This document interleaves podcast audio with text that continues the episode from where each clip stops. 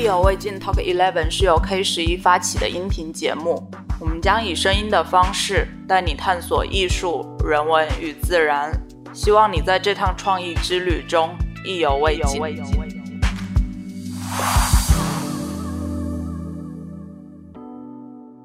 Hello，大家好，欢迎收听意犹未尽 Talk Eleven，我是黄 c o n y 然后今天的嘉宾是 Roger，Roger，你要先 say 个 hi。好，嗨，大家好，我是 Roger 曾维刚，呃，Patagonia 中国区的负责人。对，因为如果大家有听过那个 Patagonia 的播客巴塔电台，应该对这个声音很熟悉了。Patagonia 其实去年在 K 十一就有办了一次那个消费教育的主题展览，然后在 K 十一 Art Store 里也有一个有点像店中店的一个商店。今天我们要聊的主题自然就是 Patagonia，但不会关于很资深的户外内容，而是想从 Patagonia 作为一个公司本身来聊。一开始，要么就先从就是整个 Patagonia 的起点创始人那个 Evon 开始聊起。那那个 Roger，你要不要先介绍一下 Evon 是什么样的一个人？他的原籍其实是加拿大的一个法裔加拿大祖籍吧，算是比较有意思。就他小时候呢个子比较小，然后呢。他这名字呢，就是像个女孩的名字。他性格也比较内向，喜欢自己玩。然后那时候玩什么呢？他去玩那个观鸟。呃，加州有一些那种猛禽、那种隼会在悬崖上筑窝，然后他就会去参加那个观鸟俱乐部。有些有你说你要爬到那个悬崖上去看这些猛禽会在悬崖上筑窝嘛，就需要开始爬一些岩石。然后他就是从这个方式开始接触了攀岩。然后那时候的攀岩在美国也是个比较。另类的运动，那时候的装备也不是特别好。以往就在想，那我就开始做一些装备吧，因为大部分装备都是欧洲进口的，美国那时候也比较贵。然后他就那我自己来做一些这个本土版的本土化。然后他自己就去学打铁，买了个铁砧子，然后就开始做这个岩钉。当时五几年很穷嘛，租不起什么房子，就在一个小棚那边打铁。然后那个棚子现在还在。旁边都是一大片办公室、办公楼，然后中间就是一个保留着那个对，保留了一个看起来很奇奇怪怪的一个一个小铁皮屋在里头。然后呢，它那里边所有的打铁的这些东西啊、炉子啊什么都在。然后后来呢，这个攀岩呢，慢慢的也被主流接受了，很多人开始攀岩。他们就看到一个问题，就是说岩钉打入了岩壁，实际上是会毁坏岩壁的。就是有一年他就说：“那我们不干了，这个岩钉我们不做了。”然后呢，他们那个时候就开始有一种岩塞儿，就机械塞儿。然后机械三上是不会毁坏岩壁的。然后后来他就开始想做些其他的东西，就是开始做一些服装。然后这个是一九七三年的时候，然后开始做了这个 Patagonia。起源呢，也就是一个挺有名的故事。他们几个小伙伴，他和那个 Doctor Doctor Tompkins，就是那个 T N F，就是 North Face 的创始人，他们是很好的朋友。然后还有几个另外两个人一起呢。开车开了一个甲壳虫的那个旅行车，面包车，面包车，对对对对，然后从那个加州一直开到了巴塔哥尼亚，南美洲最南端，一路开下去，跑那边去爬那个菲斯罗伊峰，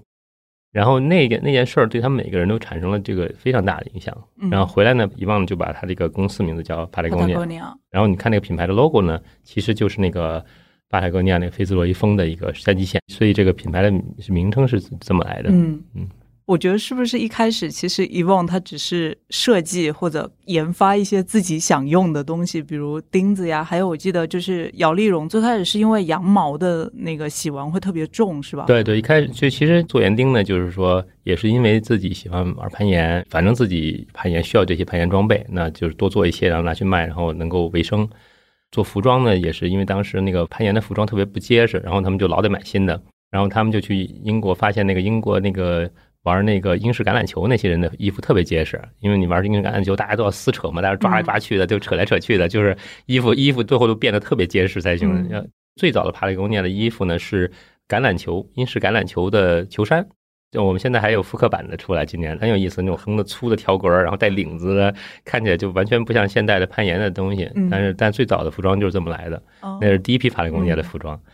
可以有点像中国内现在这种海淘，他们只不过他们是美国人跑英国去跑英国 海淘，海淘过了一片一批这个攀岩的服装。哦，所以摇粒绒也是后来，摇粒绒也是后来的，因为爬很多雪山或冬天的时候就会冷嘛，他们会用毛衣啊。然后它最大问题呢，就是说一个是本身就很重，第二个呢，如果湿了的话，如果你在下雨或者在雪里边沾上很多雪，然后雪化了的话，身体会失温。他们就在想怎么办呢？有没有一种又轻又保暖又速干的这么样一个东西可以替代羊毛的？后来呢，伊旺的太太 Melinda，她其实一直对伊旺的影响很大的。然后她做了很多的事情，其中一个事儿呢，他们就去卖那种卫生用品的这种地方，然后马桶盖子有那种垫儿啊，马桶圈那个马桶圈儿，对对，嗯冬天保暖的那种 那种圈儿。哎，他说这个材料挺好，好像。然后他就去找这个材料，然后呢，嗯后来就开始跟那个呃 Modern Mills 那个公司开始嗯合作，然后就研发出了这个面料，就是最早的这个 Sanchila。Sanchila 名字也挺有意思的，它嗯就是实际上是跟那个小动物，就那个南美那种小动物叫 Chinchilla，就有点像那个中国那种龙猫，它身上的毛其实有点像那种毛的那种摸的手感对对对。然后呢，但是 synthetic 的就是因为它不是天然的，是一种合成的嘛对，嗯所以才叫 Sanchila。这个面料的名字是这么来的，很可爱。很可爱，很有意思。抓绒这个或者摇粒绒这个面料，当时出来之后是个革命性的，因为出来之后，大家所有人都马上就看到，哦，这个材料太好了。对于这个户外运动这一块儿，尤其来讲的话，是一个跨越性的一个一个一个提升，算第一个爆款吧。然后这个服装就就慢慢慢慢慢慢做起来了，那时候是七几年吧，然后到现在。就我觉得 Patagonia 很多其实都跟 Evon 有很强的关系。我之前在 New Yorker 上看过一篇文章，其实它的标题直接就是 Evon Shinat 冒号，然后 Patagonia Philosopher King，直接称他是哲学之王。就整个 Patagonia，我觉得思想就被他影响的很大。呃，非常大。我觉得其实各方面，哲学可能是一方面，然后呢，就我觉得比较浅显的例子，就是说，基本上你看帕莱贡尼亚做了一些运动，我们关注的六种运动，嗯其实到后来都是都是以往玩的运动。第一个就是攀登嘛，攀岩和登山这块儿啊。然后他后来就开始玩这个，然后后来就开始玩滑雪，然后我们现在有滑雪产品，然后后来就开始玩冲浪，然后他写的书叫也叫 Let My People Go Surfing，让让我们员工去冲浪。然后公司其实也在加州的这个海边嘛，本丘勒的海边，然后旁边就是一个 C Street，就加州很有名的一个冲浪点，一个浪点。然后公司就开始做冲浪产品。在那之前，其实没有任何户外公司会做冲浪产品的。之前比如说冲浪产品是专门的冲浪的有冲浪品牌去做，像、嗯对吧？像像这个 O'Neill 啊，什么 Billabong，就是各种各种各样的品牌会做。然后基本上是两个两个不同行业。然后帕雷贡呢，第一个是第一个跨过去行业，然后大家觉得好奇怪，整个行业都觉得为什么呀？就是。嗯这是为什么要做的事儿？其实没没有什么，因为老大喜欢玩这个，没有别的原因。然后，然后呢，又做这个钓鱼，是因为现在以往过去这十几、十几二十年最喜欢的就是玩飞钓啊。然后呢，现在公司有飞行钓的产品，然后我们还做越野跑、越野跑和山地自行车，嗯这个也是其实也是山地运动，就像滑雪这种运动衍生出来的。之前看文章还说他每年五月底都会自己翘班跑去钓鱼。嗯，对对，他基本上我觉得他翘班是个常态，基本上都会去那个蒙大拿那边，就是 Snake River 那边是很有名很有名一个世界级的一个飞钓的一个地方，嗯然后会去南美洲。啊、欧洲、日本的一些地方都可以玩飞钓。这个运动在国内现在也开始慢慢的又有人开始玩了。其实国内的资源，我们最近来看，有些挺好的玩钓鱼的资源，也可以慢慢的开发出来。巴塔电台是不是前几期有一期就是关于飞钓的？是是，有一期关于飞钓飞钓入坑指南。啊，嗯，对对，我觉得大家可以去收听那一期。对对，大家可以可以去听一听。然后飞钓这个运动呢，就是入门的门槛相对高一些，不光是装备，对于技术啊，对于这种呃认知，对于熟悉当地的这个生物生态，什么昆虫啊、鱼啊，有有一定要求。就它不像，比如说像踢球这种，直接就冲冲上去就开始玩儿，它实际上是一个知识性很强的这么样一个一个运动。所以呢，它也很讲究这个人和自然之间的互动，整体也需要一些这个一些入门的东西。然后我们最近也在做一些这方面的一些讲座啊，一些培训啊，就让大家能够更快的这个享受到这个飞钓这个运动的一些乐趣。嗯哎，所以像像那个 Ventura 那边的工作氛围是怎样的？因为按你嗯刚刚说下来，就是老板本人也是一直翘班摸鱼，不能说摸鱼，就是钓鱼，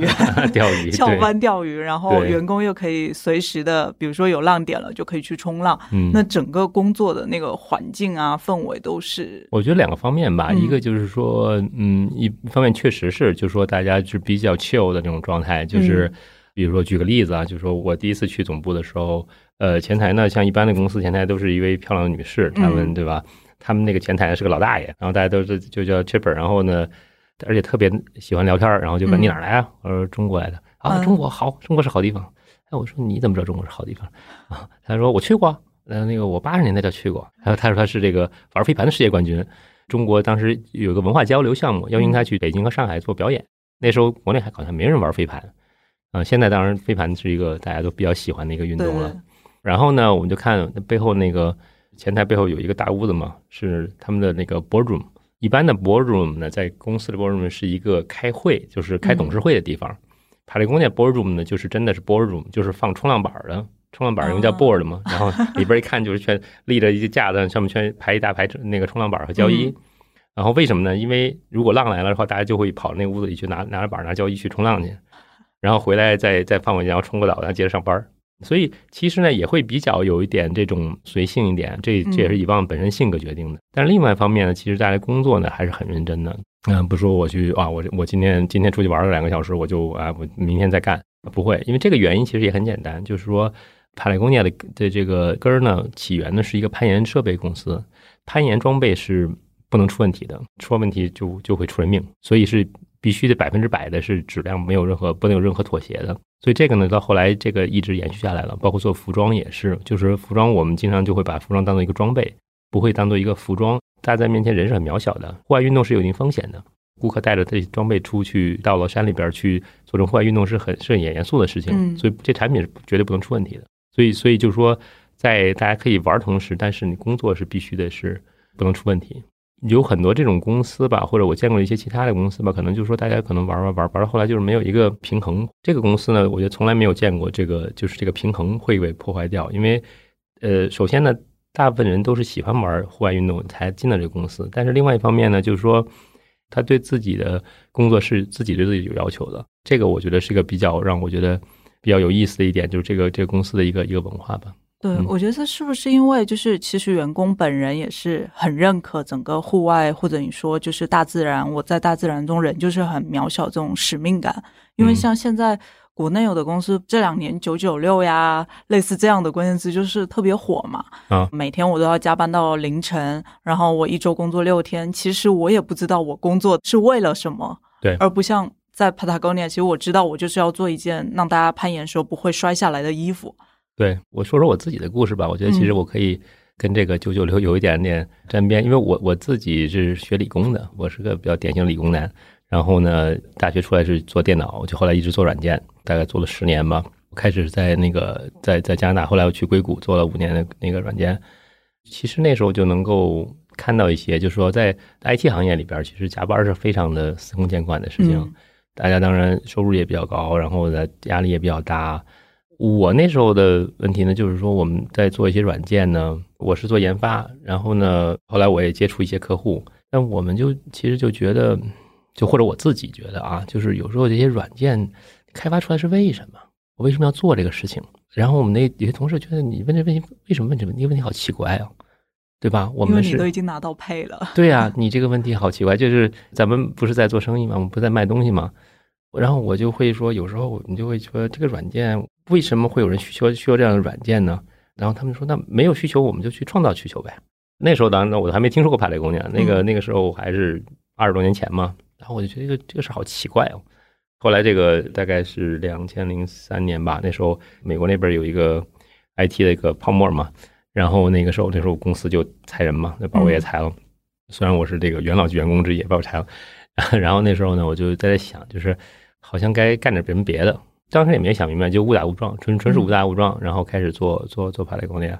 做了这么多年，我觉得其实一方教了我很多东西。就回到你刚才那个问题，关于 philosopher king 这个事情，他很少去给人讲课，他更多是喜欢做事情，就是他是一个手艺人，基本上就是他会他会做很多事情。然后呢，一个铁匠，对，然后呢，你就看他做那些事情呢，然后你。你就会慢慢就开始，你就会悟一些东西。他每件事儿都是觉得有时候，哎，你这怎么奇怪？做这个那个奇怪，做那个事儿。但是你看十几年观察下来呢，你你就发现他实际上他有一个很自洽的体系在做事情，然后就是没有什么毛病的。我觉得我也是学到了很多这这方面这么多年。就是像你刚刚说的，比如说前台是叫 Cheaper 是吗？嗯，其实他是前世界冠军，然后现在又是个前台。然后我印象中，Patagonia 员工很多都是有着很多重身份的，嗯，就是你没法用一个，比如说他是 Patagonia 的什么什么人来界定，他好像都有一个用今天的话说，可能斜杠青年。斜杠青年，对对对。有没有更多这种例子呢？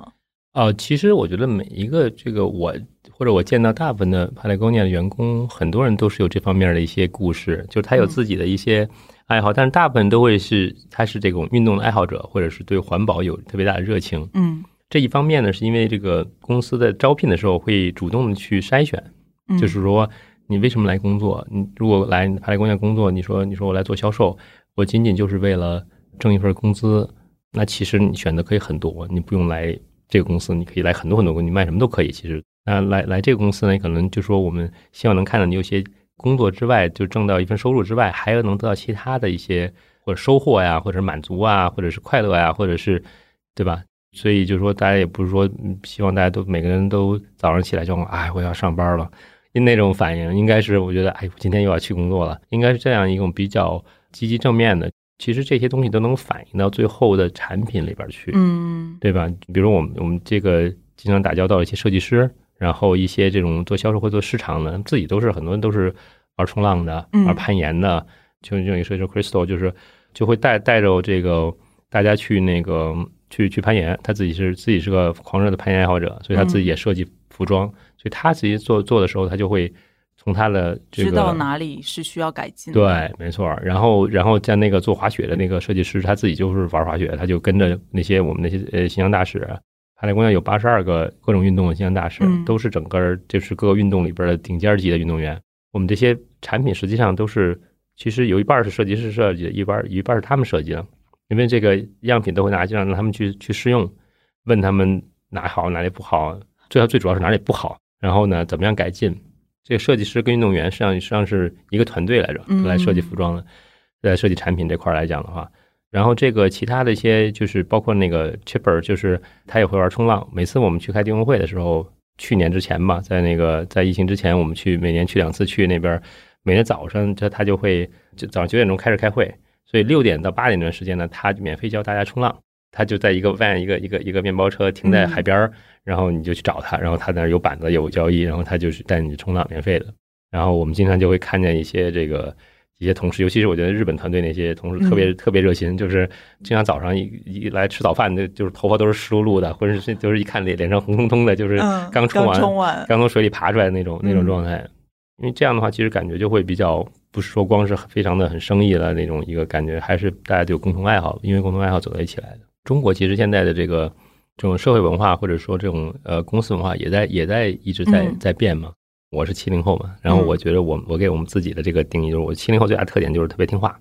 就是对吧？从小是在家里是听父母的话，去了学校是听老师的话，嗯，然后到工作时候听领导的话。当然，这是一个非常大的一个以偏概全的一个一个结论了。当然，有很多很多人是很有个性的。我就是说，总体来讲，平均平均数来讲，那其实，但我觉得现在的年轻人越来越多的，就是说会有自己的主张，不满仅仅满足于就说啊，领导吩咐我干什么，我就去干什么。是的，是的。这个现在领导可能也是更多的是七零后、八零后呢，可能也会有一些不适应。嗯，但是我觉得这是好，这这是个好的现象。对对，这是在社会在进步的一个现象。嗯嗯。然后像 Patagonia 这样，是不是就也能解释了为什么它的流动率特别低？就比如说你刚刚说的那个 Chipper，他就在前台工作了三四十年，三十五年，对，三十五年，然后退休了。他大概四年前退休了，所以其实确实确实是你像，就是说在 Patagonia 工作了二十年、三十年的人，我觉得很多，不是说一两个那种，就是就就是我们接触的人很多嘛。一问就是好像来了十年，工作十年是一个刚刚入门，感觉就是那种。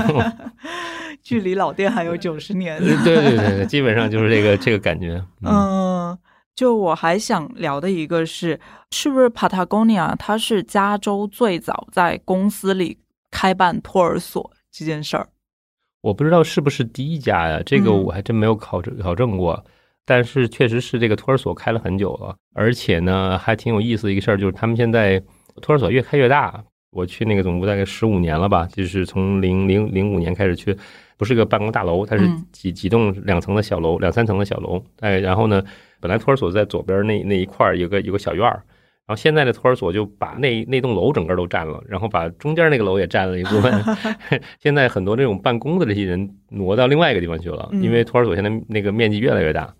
所以最早开始有托儿所，就是因为也是因为有实际的需求，就比如说那些新的妈妈要上班。对，其实这块儿我刚才说，就是说，就是像那个伊旺太太 Melinda 对于整个公司或者对伊旺都都一直有很大的影响。就是这个，这也是 Melinda 要做的一件事情，就是他就自己有小孩了，然后觉得嗯，我们不能把小孩放家里边，然后我们又要上班，那怎么办呢？我们自己做个托儿所好了。所以最开始是这样来，这样开始的。我也查到了一个资料，是这样写说：Patagonia 于二零一六年出版的《家庭生意创办于一九八三年的创新性办公室育儿服务》一书中指出。就这个托儿所的回报是很惊人的，嗯，就过去五年里，所有女性员工在生育后都回到了工作岗位上，显著高于全美的平均水平，是百分之七十九。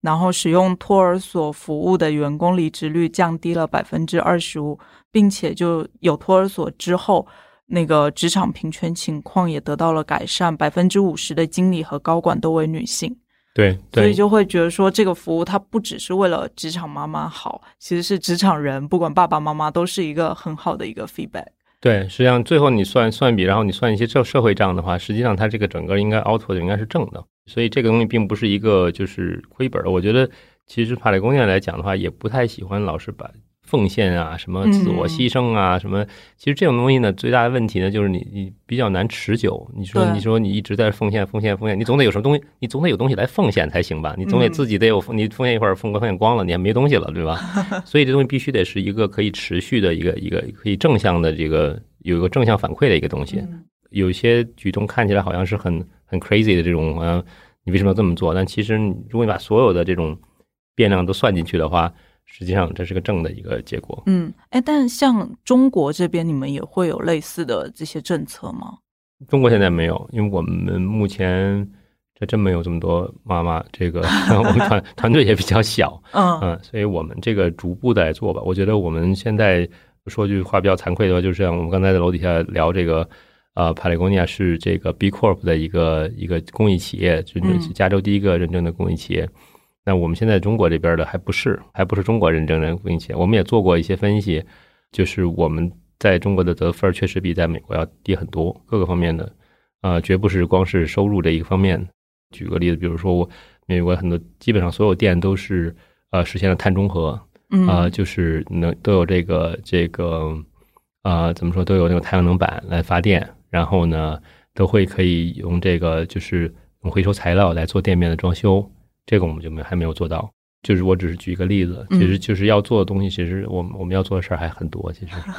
那我们要不要解释一下 B Corp 是什么一个概念？B Corp 呢是一种呃，它全名叫叫 Benefit Corporation，是一种呃比较新的一种企业的形态。中文叫公益企业，就是不是公益企业啊。每次我我我说错，他们都会纠正我。是共同的共公益企业，就是说简单的讲吧，就传统的企业呢，咱们就是比如你去商学院，他们会教你啊。那作为一个呃负责人的这个经理人，你应该做什么呢？你应该最大化的给股东给予回报，对吧？给投资人给回报。嗯，那这是作为一个职场的人的一个一个一个责任。那其实公益企业就讲，那这个没有并没有问题，但是我们觉得有点片面。那除了股东之外，我们认为还有两个我们所谓的 stakeholder，就是利益相关方。那除了股东之外呢，还有两另外两个，一个就是一个是员工，还有一个是我们的社区。就我们的社区就包括我们的顾客啊这方面，所以呢，他们的扶持也是我们要关注的。那其实这块呢，就是说我们就是员工这块呢，我们就首先我们要要看我们的这个。就是能够员工员工做些什么事情，然后还有能能让我们的员工能怎么样能有我们有共同价值观的这种一个一个团队，这也是另外另外一个方向的一个，就是等于是正反两个方向嘛。嗯，所以这块呢，就是说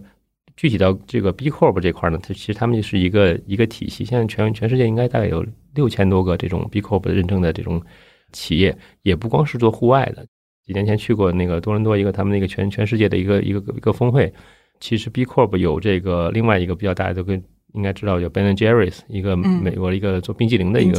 对公司，也是 B Corp 啊。然后另外还有银行也有啊，然后各种各样的企业，就就大大的这种企业，小的企业，各行各业的嗯都有。就是主要的这个衡量标准呢，其实在于就是它有六个不同的方面啊，就是我就不用不不会不讲那么细了，就是说基本上就是能够。希望这个企业总体的对社会的这个输出是个正向的，嗯，就是说不光是说财报的这个最后的这个年利润是正向的，其实呢就是说跟一个汽车似的，你可能跑很快，但是你排了很多废气，嗯，对吧？你有些负面的东西，那那其实 B Corp 就会看，那其实你挣的多正向有多少，负向多少，咱们总算个算个总账是多少？嗯，你能把你总账算成一个正向的？那其实有些企业可能很挣钱，但实际上你如果算它的其他的一些社会的一些一些其他的 impact，可能是它算的总账出来可能是个负的。嗯，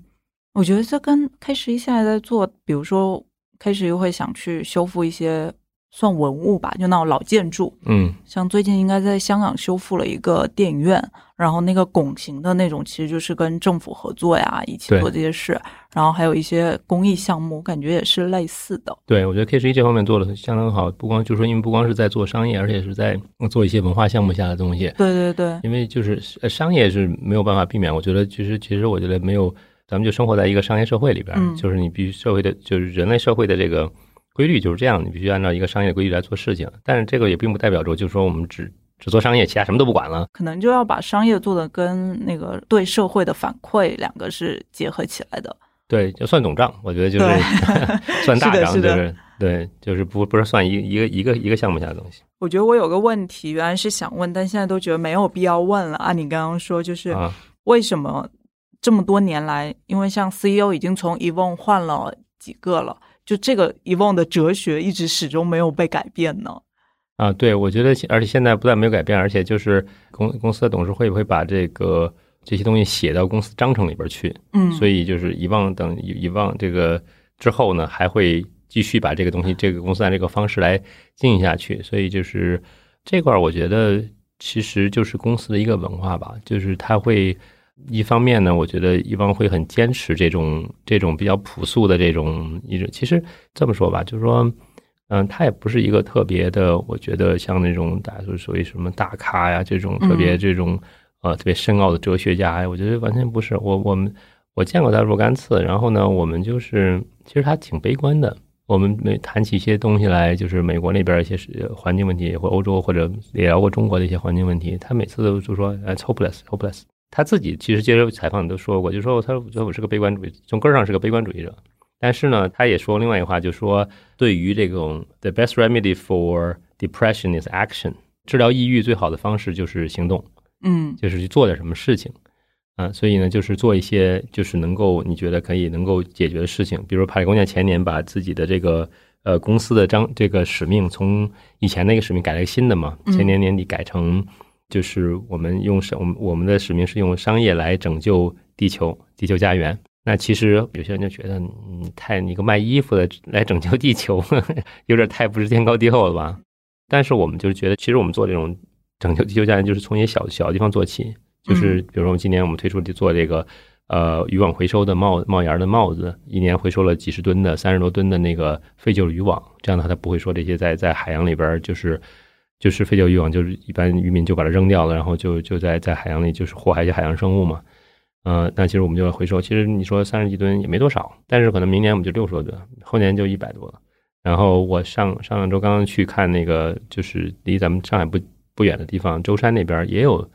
一些类似的一些运营，然后我们跟美国在那边来沟通，然后他们也很兴奋，说我们来看我们怎么能够把这个东西融入到我们整体的供全球供应链里面来。嗯，就是就是其实就一点点的做，所以所以我觉得就是借这个品牌的这个 philosophy，这个它的这个哲学就是说我们来来做一些力所能及的事情。就像 Patagonia 也有自己的食品品牌嘛？对，叫 Patagonia Provisions。Once again，又是因为遗忘，他挺喜欢吃好吃的东西，挺馋的，所以呢，他自己也说嘛，我也不知道我为什么开始做服装，我都觉得有点莫名其妙。其实我最喜欢的东西是食品，嗯，但是帕雷公业做食品呢，也还是一样，就是说，呃，我们会问一些问题，就是说，食品行业，就是说，是不是也跟我们这个服装这个行业是一样？服装行业大家都知道是全世界污染第二严重的，仅次于石化行业第二严重的一个一个行业。但其实食品行业呢，很多人也没关注，但食品行业呢，就是现，尤其是现代的这种。工业化的这种这种食品，工业化的农业吧，嗯，呃，来讲的话，其实是有很多问题的。不仅有很多什么添加剂啊、化学药品也有很多人物人道主义或动物保护的问题。嗯，其实问题是一大堆的。从帕累工业角角度来讲呢，就是说，我们当我们进入一个任何一个行业的话，我们就会想，我们怎么能够把这个行业能够改变它，做的让它变好一点儿。还是符合那个章程里，让地球变得更好。就是做一件事情嘛，就是说，就是说我能倒推一下，比如说九九四年我开始做这个呃有机棉，现在我们就所有 T 恤都是有机棉的。嗯，当时就是因为我们波士顿那个自己开的店里边发现有有几个店员就是生病，然后去后来去做完调查之后，发现那个那时候 T 恤里边有甲醛，哦，就这个很常见。嗯当时就发现哦，那那 T 恤有甲醛，那就因为有有这种染色呀、固化剂呀，然后再往下下是往下挖，就发现哦，棉花里边因为棉花里有农药，然后就就说那我们就不用了，我们就用全用有机棉。然后那时候公司内部有小伙伴们又惊呆了，就说那我们卖不出去啊，太贵了这个东西。然后乙方那时候就说，从明年开始，要不然我们就全做有机棉，要不然我这个生意我就不要了。然后大家就啊，那没办法，然后老大发话做吧。嗯，然后其实到后来反而第二年销售还增长了，这是一个例子。然后后来开始玩做冲浪的时候呢，就是开始作为冲浪的东西，然后就开始发现冲浪的那个很多人这种保暖的那种湿衣或者胶衣，呃，是拿这种石油提炼材料做的，其实污染蛮严重的，很少有回收。然后呢，我就就就帕雷工业在想，那我们怎么能改变这个行业呢？然后就花几年时间到泰国跟当地的一个公司合作，就是开发了一种那个用橡胶天然橡胶做的嗯作为材料的胶衣，叫 Ulex。像 Patagonia 拍片子呀，然后包括做食物啊，我知道还有出啤酒呀，嗯类似这种就很好玩的提案，这种一般是怎么产生的呢？呃，我觉得就是说，帕雷工业现没有市场预算，呃，所有市场预算就做两件事儿，一个呢就是每年会把全球收入百分之一捐出来做那个，嗯、就是说百分之一地球税这么一个嗯项目，就是等于自己给自己上一个环环保税。这个钱呢，主主要就是给到这个草根环保组织。啊、另外一个项目呢，就是拍片子，帕雷工业哦每年会出十几部长远的不同的片子，嗯呃，也不一定完全都是运动相关的，有冲浪啊、攀岩运动的，也有环保或者农业方面相关方面的。就是我们会就是花很多精力来做这样的事情，因为其实你做广告是因为你想卖更多东西，然后当然我们也想卖更多的东西，但是就是说做广告可能多就是说拉很多新新顾客进来嘛，嗯然后加强什么品牌的什么认知度啊什么。但我们想的事情就是说，我们其实是想谈一些我们这个社群我们自己。呃，因为我们是个小众品牌，嗯呃，其实我们现在一一直把自己定义为小众品牌，就是包括总部也是。前两年就是说，第一次是我记得是一八年，全球销售过了十亿美元。嗯。当时我在那个订货会嘛，然后我们当时那个那个销售那个副总裁出来宣布这个事儿，大家就啊，大家鼓鼓掌鼓掌，然后鼓掌就觉得好，这个全场气氛有点怪，我我也不知道为什么，就有点怪，然后就没想，然后就晚上大家就是玩就是烧烤的时候，就是 party 的时候，然后就开始聊，然后好几个人就跟我说这个事儿不对，他说我们一我们我们一直是反大公司的，我们怎么成了一个大公司了？然后然后他们就开始反思这个事情，嗯就所以这个品牌就是一直认为自己是个小公司，服务的是自己的这个社群，可这个反思的结果是什么呢？就是你没办法阻止。反没有对反思的结果就是我们会，但是后来他们就其实他们真的关掉了一些这个他们认为不能完全代表品牌价值观的一些，比如说经销商，经销商可能他可能嗯就是非常热心的卖东西，然后在商场里面打折促销啊，搞很多这种很就是很商业化的东西，而不再传递任何品牌的这种价值观的话，他们可能就想，呃我们其实不需要这么大的生意量，那我们可以提高一下质量吧。难怪你们在六幺八就有那个活动。然后刚刚你也说，就其实这是美国在黑五的时候，Patagonia 一直会做这样的事。对，也会做这样的事儿。然后我们其实推出了一系列的这个视频，教大家怎么做缝补啊、修补啊，包括把这个衣服做得更好玩一点，做得比较有个性的自己的一些一些 patch 或者自己会一些标啊，或者一些东西。因为服装是很个人的东西，都是天天穿在身上嘛。尤其户外服装，因为你会穿买户外服装，是因为你想出去玩儿，那这些服装可能都会有些回忆。那你这个穿了若干年之后把衣服给扔了，实际你的这个记忆有一部分也就，所以我们希望还是能够尽可能的留下来，尽可能延长这个它使用寿命。每件衣服的寿命这样。这是不是可以再回顾到就是呃之前那个 Patagonia 在 K 十一办的那个消消费教育展览？对，要么你介绍一下这个展览给那些没有来过的观众。对，可以。呃，其实我自己也没到现场，当时那个做活动的时候，啊、我在那就别的地方有些时间冲突，然后我们我是我们那个就是两位同事去的，基本上意思就是说我们跟那个旧好商店做了一个联合的一个活动，那么说跟大家做了一些那个分享，就是我们做了一些调查，关于旧服装的一些一些问卷吧，就是公众对于旧衣服是个什么看法，比如说旧衣回收做再利用是一个什么看法，我们就分享了一些数据，然后呢，我们也现场把一些这个旧的衣服。像是把我的当时一件那个沈七了那个抓那个摇粒绒那个衣服拿去改成了一个马甲儿，然后改成了一个帽子，把那个面料重新利用回来，就说那其实就是旧的衣服，你能怎么样能够让它焕发新生。对，或者有新的用途，焕发嗯新生，呃，能做些什么事情，然后看看大家的一个反馈是什么样的嗯啊，其实还蛮有意思的。这块儿我觉得也是慢慢的，就是我就做一些这种呃，不能说消费教育，我觉得属于这个跟咱们这个就是消费者有有个互动，就开始一个对话，就是大家就是认为我们的这个其实消费观应该是什么样的，这个东西也是一一直在变的一个东西，对吧？就是说。嗯中国其实在这方面，我觉得很很有意思，在做一些事情，我觉得是真的是，呃，甚至于可以就是其他的这个国外可以借鉴的一些关于消费观的一些变化。这几年就你作为生活在地球上的人，你能明显感觉到环境在变坏了，并且它对你是有影响的。像气候，明显就是很不稳定。是是，其实我们做的很多事情对于这个环境是有影响的。从另外一方角度来看来来看呢，就是说，其实我们也可以做更多事情来改变这个现状。有些事情是我们能做到的，并不是说好像哎就这样了，没办法。其实你是悲观主义者，其实你还是可以行动的，可以做点什么。其实这个行动也能治疗自己的这个这个抑郁症。是的，是的，他可能更像是一个乐观的悲观主义者，就是觉得嗯 hopeless，但是那我就去做吧，反正也就这样了。